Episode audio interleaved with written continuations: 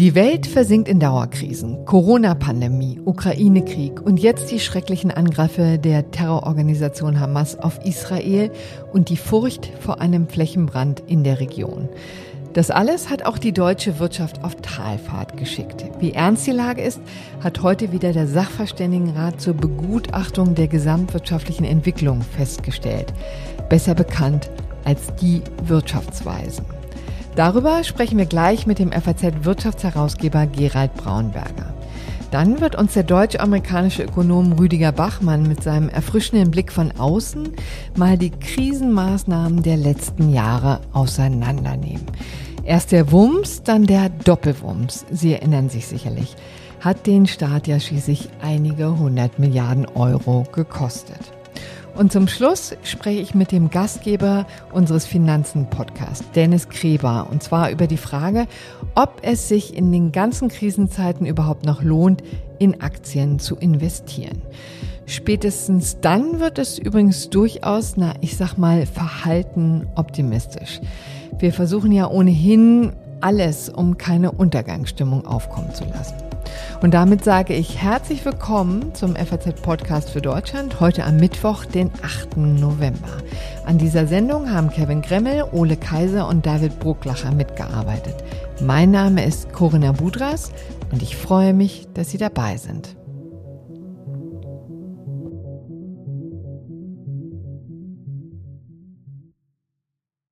Wir wollen gleich direkt eintauchen in die ausgeruhte Analyse mit unserem Wirtschaftsherausgeber der FAZ, Gerald Braunberger.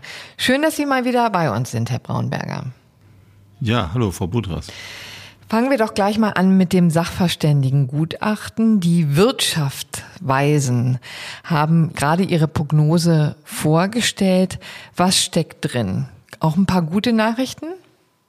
Die Sachverständigen sind äh, wie andere Forschungsinstitute äh, eher negativ gestimmt aktuell für die Lage und die Aussichten in nahe Zukunft, also für die Konjunktur.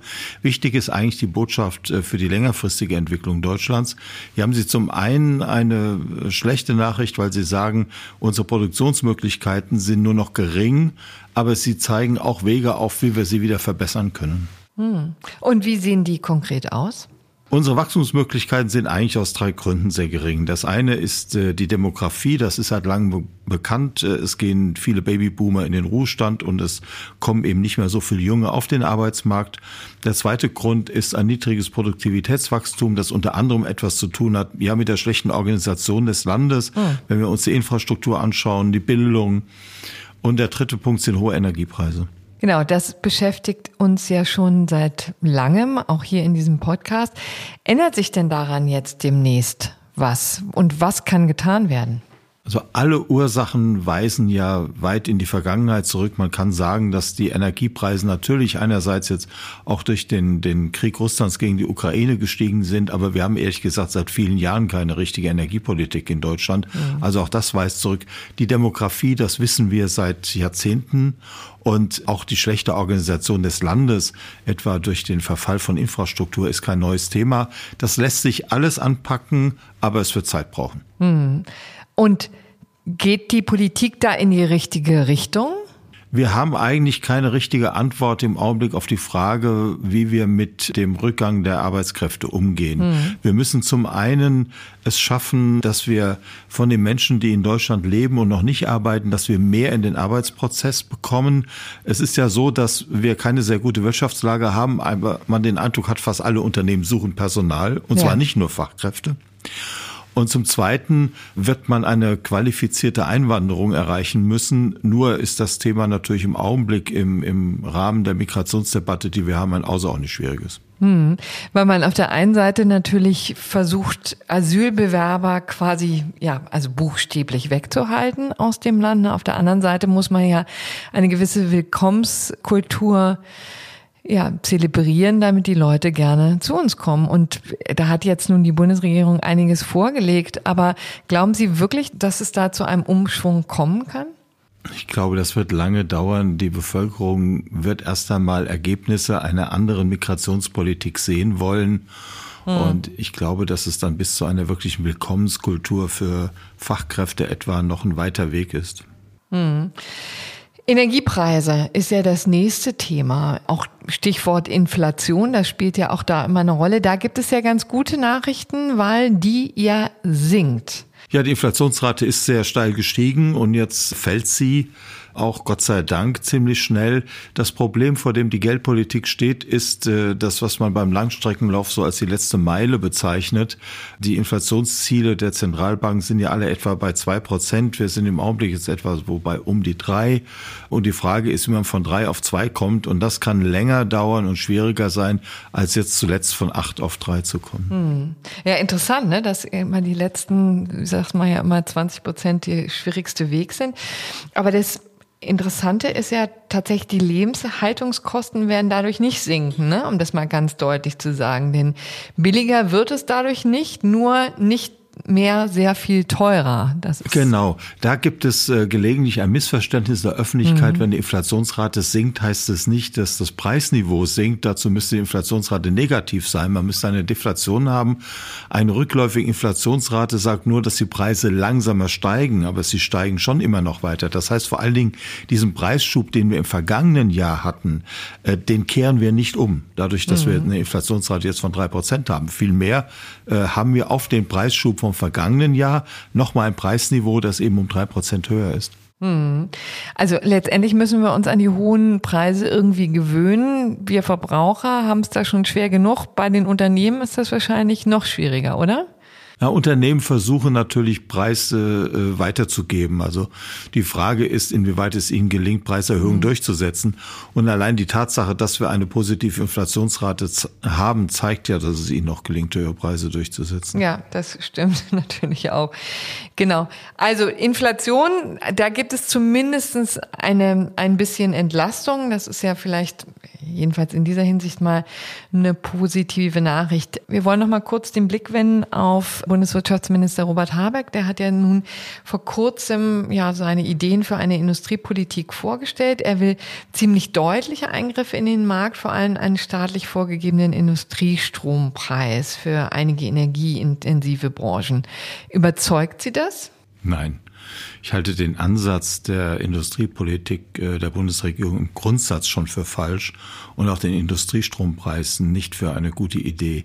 Die Regierung müsste eigentlich weg von einer Politik immer weiter zu intervenieren. Was sie macht, mhm. ist, sie will eigentlich auf vergangene Fehlentscheidungen antworten, indem sie weiter interveniert. Wir müssten zurück zu einer Wirtschaftspolitik, die stärker einen ordentlichen Rahmen setzt und dann den Markt spielen lässt. Beim Industriestrompreis ist es so, dass hier halt Lobbys, äh, die in Deutschland mhm. traditionell sehr erfolgreich sind, eben jetzt versuchen, wieder erfolgreich zu sein. Aber auch Teile der Wirtschaft halten das nicht für begründet. Und ähm, das ganze Konzept hakt hinten wie vorne.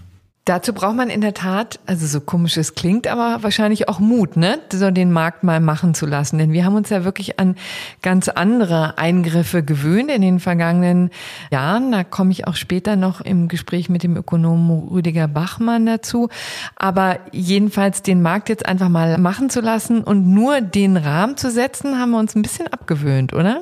Ja, das Problem ist, dass viele Menschen einen aktiven Staat sich wünschen und auch viele mhm. Unternehmen. Gerade dann, wenn Unternehmen ein Problem haben, dann gehen sie gern zum Staat und sagen, und nun hilf mir mal. Das gilt aber auch für Privatpersonen. Wir haben in den vergangenen Jahren oder eigentlich seit der Finanzkrise vor 15 Jahren uns daran gewöhnt, wenn irgendetwas nicht so richtig läuft, dann kommt der Staat und er scheint auch unbegrenzt Geld zu haben und dann schüttet er Geld aus und dann wird's schon irgendwie. Und diese Attitüde hat dazu beigetragen, dass wir heute auch diese Strukturprobleme haben, in denen wir uns befinden, weil sie können Probleme einer Wirtschaft, die sich erneuern muss, die also zum Beispiel auch lernen muss, mit weniger Energie auszukommen, die beantworten sie nicht damit, dass sie den Leuten Geld geben. Hm.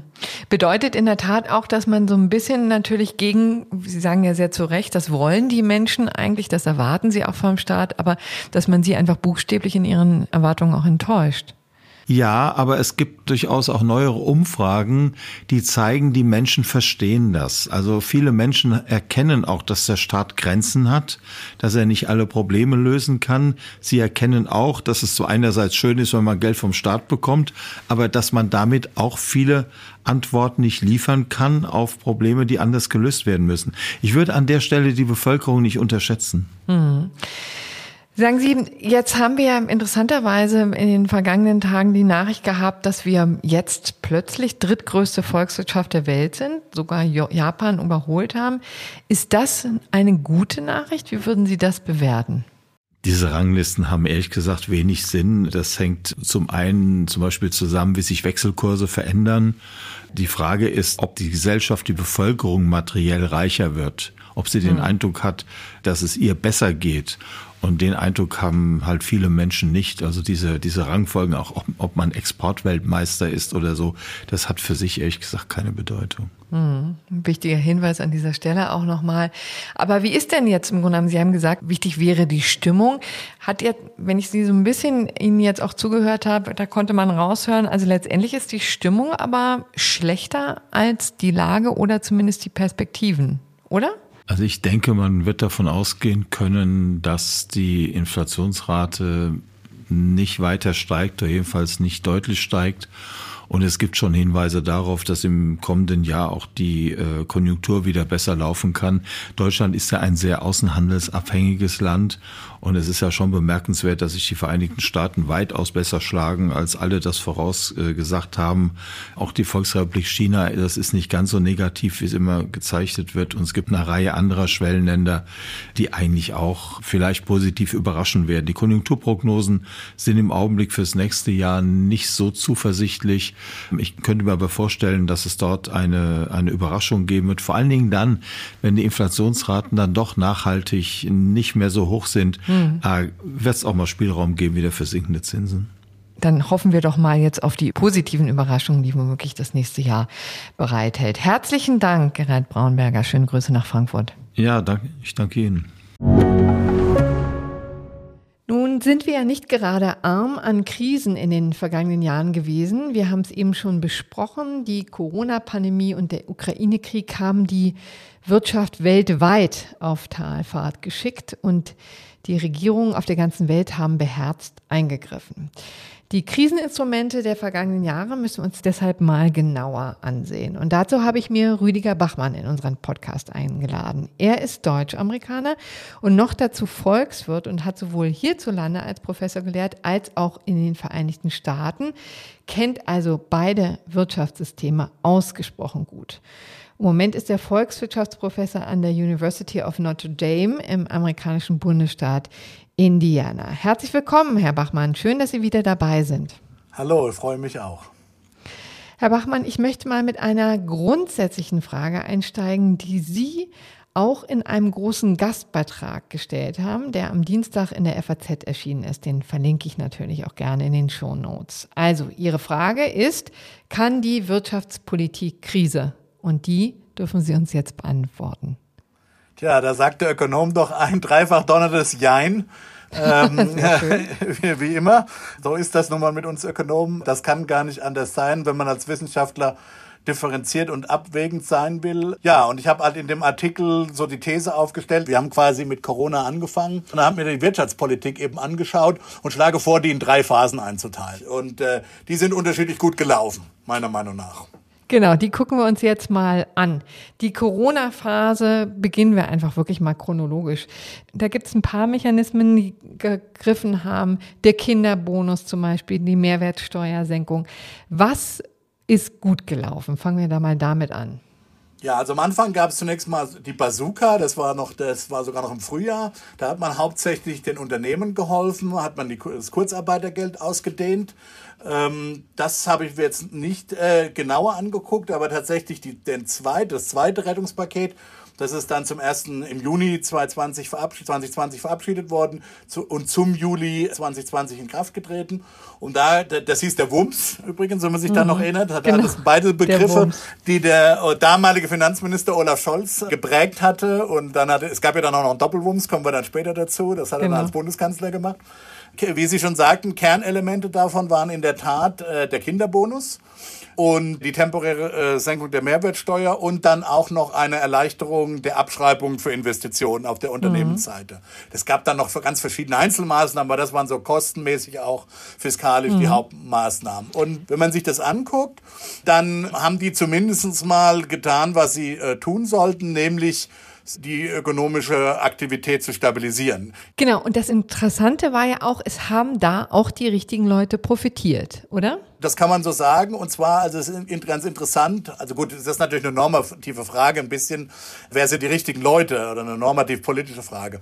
Aber es ist eben tatsächlich so, dass man beim Kinderbonus, das war im Grunde genommen ein Trick, das zu tun, was die Amerikaner zielgerichteter können. Ja, die Amerikaner schicken ja Transfers und die können dann genau gucken, äh, weil die Bundessteuerbehörde, in den USA gibt es eine Bundessteuerbehörde, in Deutschland wird die, äh, die Einkommensteuer ist zwar auch eine Bundessteuer, also profitiert auch der ja. Bund davon, aber die, äh, die Verwaltung wird eben von den Ländern gemacht. Das heißt, es gibt gar keine zentrale Steueradministration in Deutschland, aber in den USA gibt es die halt. Das heißt, die Bundessteuerbehörde weiß im Prinzip von jedem Amerikaner, mit ganz wenigen Ausnahmen von Leuten, die so wenig verdienen, dass sie keine Steuern bezahlen müssen. Also die meisten Amerikaner haben eben mit dieser Bundessteuerbehörde zu tun und die wissen dann halt genau, wie viel jemand verdient hat und deswegen konnte man einkommensbasiert entsprechende Transferchecks schicken. Mit, äh, schicken. mit anderen Worten, ich, äh, der ganz gut verdienende Professor, habe nichts bekommen. Leute mit äh, niedrigem Einkommen haben was bekommen. So, in mhm. Deutschland kann man das nicht machen. Also hat man den Trick gewählt und hat gesagt, wir, wir reichen das über den Kinderbonus aus. Hm, jetzt haben Sie übrigens schon an dieser Stelle, muss ich mal reingrätschen, weil Sie haben etwas angesprochen, was uns Deutschen ja wirklich wahnsinnig wehtut. Wir können nicht zielgerecht helfen, weil uns die Daten fehlen. Das zieht sich im Grunde genommen als Thema durch die gesamte Krise, ne? durch die gesamten Krisen der vergangenen Jahre, oder? So, so ist das. Da sollten wir aber noch mal vielleicht gesondert drüber reden. Ich will hm. erst noch Ihre äh, Frage beantworten, also was, die, was dass die sozusagen Auszahlung über das Kindergeld sozusagen effektiv gemacht hat. Also zunächst mal hat es jeder bekommen, der zumindest kindergeldberechtigte Kinder hat. Auch nicht alle, also Renten haben das dann zum Beispiel nicht unbedingt bekommen. Aber immerhin diejenigen, die Kinder haben, davon profitiert haben dann aber, das kann man in Studien zeigen, tatsächlich ärmere, einkommensärmere Haushalte, die auch nicht so ohne weiteres Liquidität äh, und äh, liquide Ersparnis rumliegen haben. Die haben mhm. tatsächlich ihren Kinderbonus dann voll verausgabt. Und die anderen, die haben eigentlich gar nichts gemacht, die haben den einfach gespart und weil sie den ja über die Einkommensteuerverrechnung dann sozusagen auch wieder abgezogen bekommen, ja, über den Kinderfreibetrag. Also insofern hat man das dann indirekt sozusagen, haben das äh, verteilungspolitisch schon vermutlich die bekommen, die eben auch solche äh, äh, Transfers dann schnell ausgeben und also auch der Ärmeren, ja, also sowohl stabilisierungspolitisch als auch verteilungspolitisch durchaus sinnvoll, aber es war tatsächlich ein bisschen äh, eben indirekt. Ja, und bei der Mehrwertsteuersenkung war es ähnlich. Auch da sieht man, dass eher ärmere Leute tatsächlich das ausgenutzt haben und sich so kleinere, langlebige Konsumgüter für den Haushalt gekauft haben, also vielleicht einen neuen Fernsehen oder so, ähm, um eben das Homekino besser genießen zu können. Und aber das sieht man eben auch von, dass das hauptsächlich von Leuten gemacht wurde, die eher jünger sind, im mittleren Alters und tatsächlich auch ärmer ärmere Leute. Insofern auch da ein ganz interessant, äh, eine ganz gute verteilungspolitische Wirkung. Ja, und dann mhm. die Daten, Sie haben völlig recht. Wenn man sagt oder wenn man feststellt, wie, wir, wie ich in dem Artikel gemacht habe, dass die Stabilisierungspolitik eigentlich ganz gut funktioniert hat äh, in, in dieser Corona-Zeit, dann sicher nicht deshalb, weil wir gute Daten hatten, sondern wir hatten einfach Glück ein bisschen. Ja, ja bitterer Befund das haben wir sozusagen jetzt mitgenommen, wird uns immer wieder vor die, unter die Nase gerieben, auch von Ihnen. Sagen Sie, zweite Phase wollen wir uns jetzt mal ein bisschen angucken. Also das ist der Ukraine-Krieg und ähm, das erste Wirtschaftspaket, ja, das ja so ein bisschen ein wildes Sammelsurium war, ne, an Unterstützungsleistungen. Tankrabatt zum Beispiel fällt einem an. Da haben Sie ja keine positive Bewertung abgegeben. Warum nicht? Also man merkt doch deutlich, dass hier drei ideologisch, also wirtschaftspolitisch, ideologisch sehr verschiedene Parteien unterwegs waren und dass mh, mm, so ungefähr jedes Klientel dieser Parteien ideologisch befriedet oder befriedigt werden musste. So äh, stellen sich für mich die Maßnahmen im Sommer 2022 dar.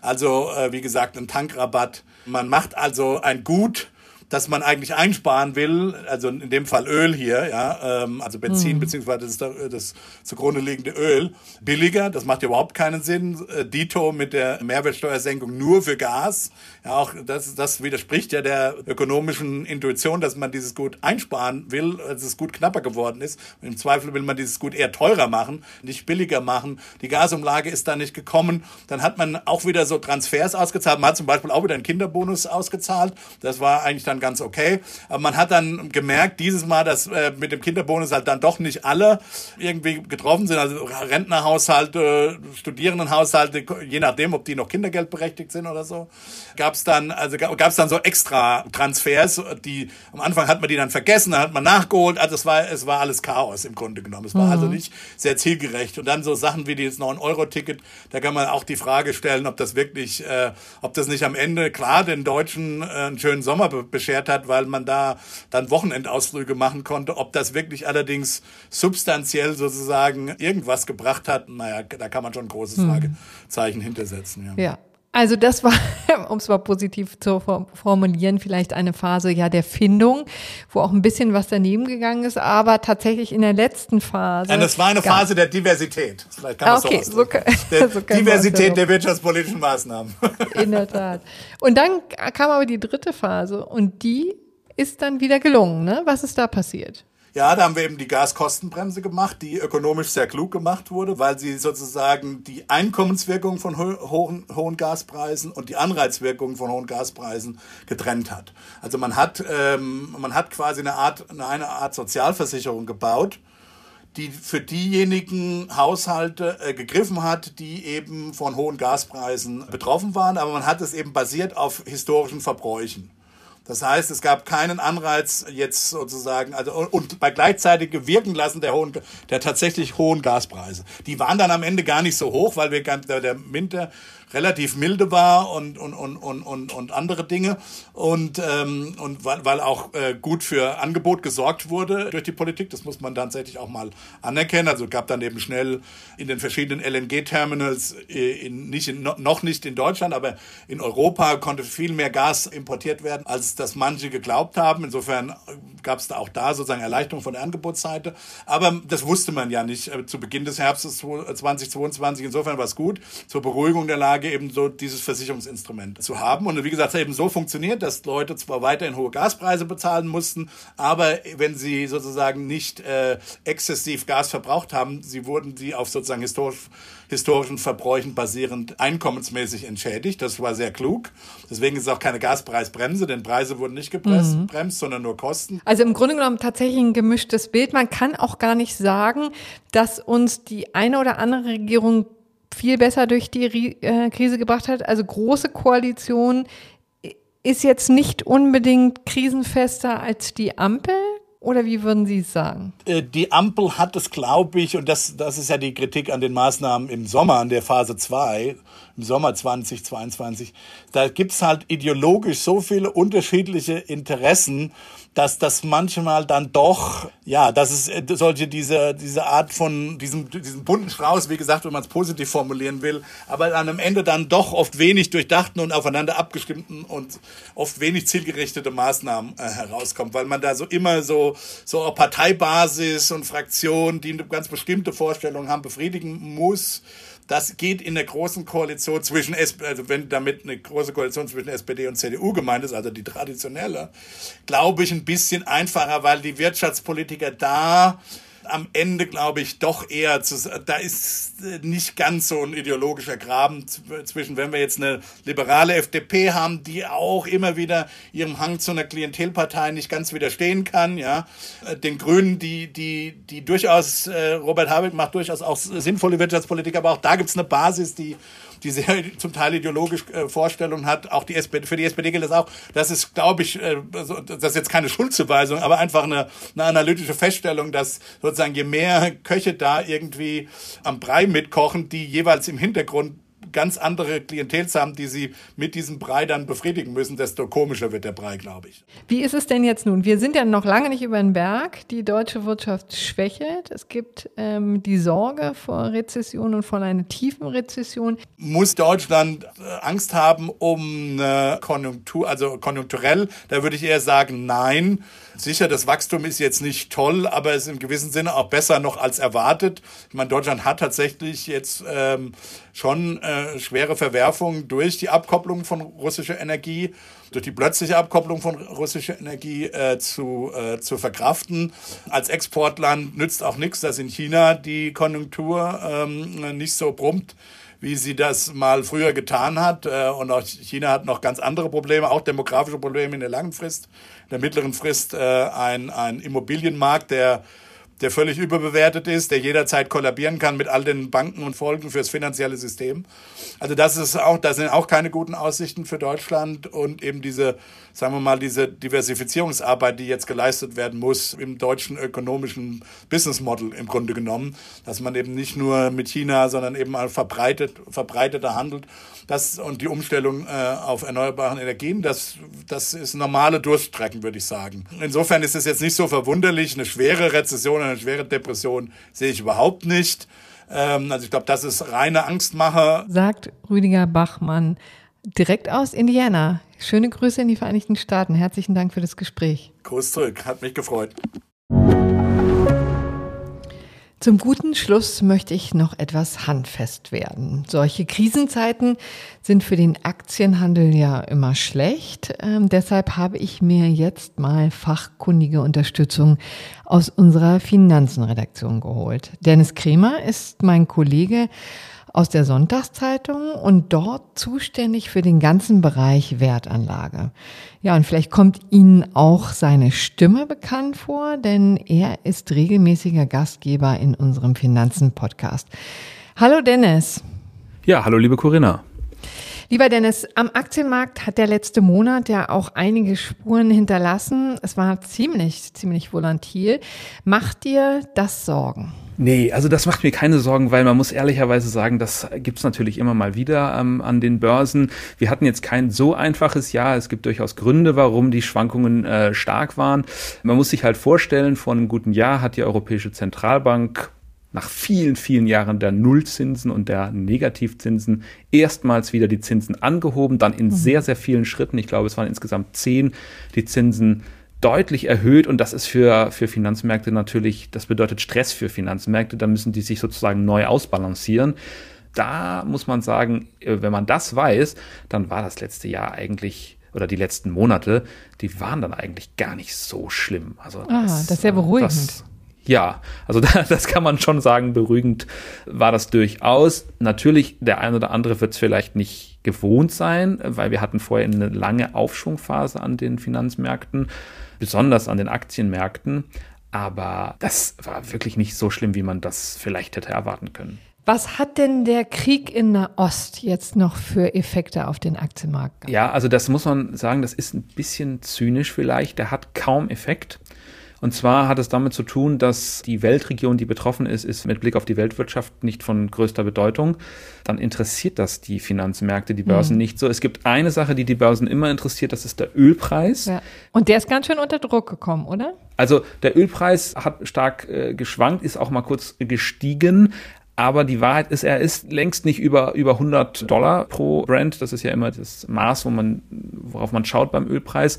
Und zwar der Hintergrund ist, dass Saudi-Arabien und Iran und all diese äh, wichtigen Ölproduzenten eben nicht in den Krieg bislang eingetreten sind. Würde das passieren, dann hätten wir ja einmal schon einen Flächenbrand, das würde die Aktienmärkte schon beeindrucken, aber dann würde auch der Ölpreis steigen wenn die zum Beispiel auch sagen würden, naja, dann liefern wir eben weniger, weil wir uns in diesem Konflikt eben positionieren gegen den, den Rest der Welt. Und dann, das hätte auf jeden Fall Auswirkungen auf die Aktienmärkte. Mhm. Da das aber nicht zu sehen ist, bislang nicht, wird so ein Krieg an der Börse, also das ist jetzt bei diesem schrecklichen menschlichen Leid und allem, was da passiert, aber muss man leider sagen, mit einem gewissen Achselzucken hingenommen. Also das Mhm. hat keine großen Auswirkungen gehabt bislang. Wobei man umgekehrt ja auch dankbar sein kann, dass nicht da auch noch Ungemach droht. Ne? So kann man es ja natürlich auch sehen. Und sag mal, 100 Dollar pro Barrel wäre so ein bisschen die Marke, auf die man gucken muss? Ja, ein bisschen. Es ist allerdings wahrscheinlich, also ich war heute Morgen bei einem Vortrag der Deka Bank, äh, hier eine der wichtigen Fondsgesellschaften. Die waren eher, die wären beunruhigt bei 120 ähm, Dollar pro Barrel. Also das kann man jetzt nicht ganz genau an einem ähm, Preis festmachen, aber äh, klar, wenn, wenn deutlich diese Marke überschritten würde, dann müsste man sich Sorgen machen. Das war kurzfristig passiert. Jetzt sind wir aber schon wieder deutlich unter 90. Das geht immer alles sehr schnell an den Finanzmärkten. Sag mal, und wie ist denn die Lage der Unternehmen jetzt? Also ist es jetzt tendenziell eine gute Zeit, in Aktien zu investieren oder wie würdest du das formulieren? Ja, also es ist ganz interessant, äh, wenn wir mal speziell auf den DAX schauen. Da haben wir was im Moment, was wir eigentlich geschichtlich fast noch nie hatten. Der DAX ist so günstig wie eigentlich fast noch nie. Das misst man am, in der Regel an zwei Kennziffern. Die klingen ein bisschen technisch. Eine nennt sich Kurs-Gewinn-Verhältnis, äh, setzt die, äh, den aktuellen Aktienkurs ins Verhältnis zum erwarteten Gewinn. Die andere ist noch ein bisschen komplizierter, müssen wir gar nicht jetzt groß ausführen, das ist das sogenannte Kurs-Buchwert-Verhältnis. In beiden Fällen aber ist der DAX sehr, sehr günstig. Er war nur in ganz krassen Krisenzeiten, äh, Beispiel Finanzkrise 2007, 8 oder äh, Euro-Staatsschuldenkrise mal noch günstiger. Ich meine, dass der DAX günstig ist, hat natürlich auch Gründe. Zum Beispiel die, die, die Autoindustrie, ähm, die ja den, den DAX äh, ziemlich dominiert. Man weiß nicht genau, ob die Autohersteller auch in Zukunft so erfolgreich wirtschaften werden, wie sie es in der Vergangenheit gemacht haben. Werden sie ähm, die, ihre Stellung behalten als ähm, Weltspieler auf diesem Markt, in dem es jetzt ja um Elektroautos vor allen Dingen geht. Das weiß man alles nicht. Deswegen gibt es ja auch Gründe dafür, dass die Kurse gesunken sind. Aber also wenn man jetzt mal davon ausgeht, dass sich die ähm, Unternehmen, dass sie nicht ganz so schlecht äh, sind, wie jetzt der Markt annimmt, dann wird man äh, durchaus da eine positive Bewegung erwarten können. Wie lange das dauert, wann genau die losgeht, all dieses, dieses sogenannte Market Timing, das weiß niemand so richtig genau. Ne? Aber sag mal, man kann schon davon ausgehen, dass jetzt sicherlich nicht der schlechteste Zeitpunkt ist. Und man muss ja auch immer sich klar machen, dass eben Aktien dabei helfen, äh, auf längere Sicht höhere Renditen zu erzielen. Das geht im Prinzip nur mit Aktien. Was anderes finden wir nicht äh, am, am, Markt. Äh, selbst wenn man sagt, okay, es gibt jetzt auch wieder Anleihen mit ganz guten Zinsen, die kommen aber auf Dauer eben nicht an diese Aktienrenditen ran. Aber man muss Zeit mitbringen. Ne? Das ja. ist, sagen wir auch immer im Finanzen-Podcast, aber hier dann auch. Also wer jetzt kurzfristig auf irgendwas hofft, das ist ähm, schwierig. Das weiß hm. nie jemand so genau, was jetzt morgen oder nächste Woche passiert. In der Tat. Sag mal, gibt es denn jetzt einzelne Branchen, von denen man besser die Finger lassen sollte? Du hast jetzt schon die Autobranche mal erwähnt. Als Wackelkandidaten gibt es dann auch andere? Ich würde jetzt niemanden direkt ausschließen, wenn man sich auf die großen, also die Auto, Autoindustrie würde ich eben auch nicht als unbedingt Wackelkandidat bezeichnen, sondern ich hm. würde eher sagen, ähm, die ist eben prägend für Deutschland und das ist ein Grund, warum die Kurse so günstig oder niedrig bewertet sind. Ich würde schon sagen, wenn man sich auf den, wenn man auf den DAX schaut, da sind eben die nach Börsengewicht 40 wichtigsten deutschen börsennotierten Unternehmen drin.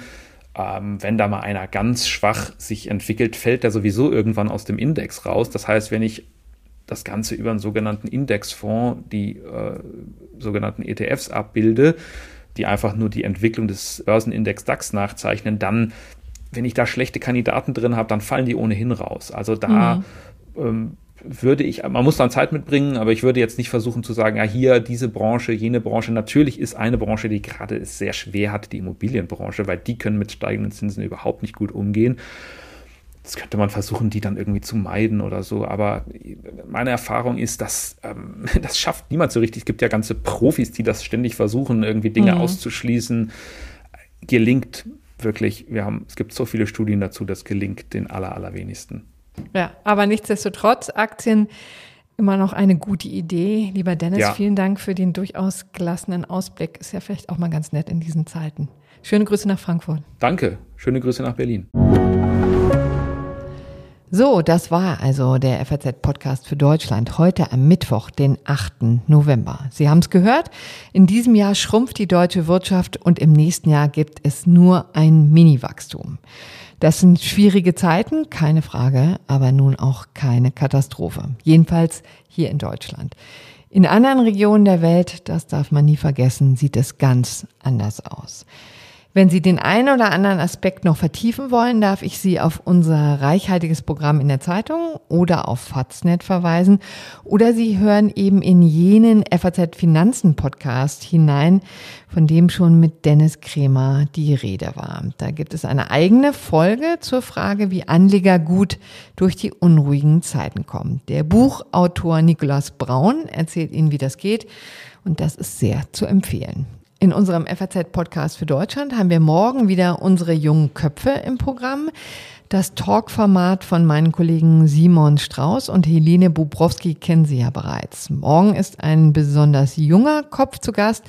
Aimo Görner ist Vorsitzender des Landesschülerausschusses Berlin und das Thema ist hochaktuell. Es geht um den Schulalltag im Zeichen des Nahostkrieges. So, das war's von mir. Ich freue mich über Feedback unter podcast.faz.de. Machen Sie es gut und bis morgen. Tschüss.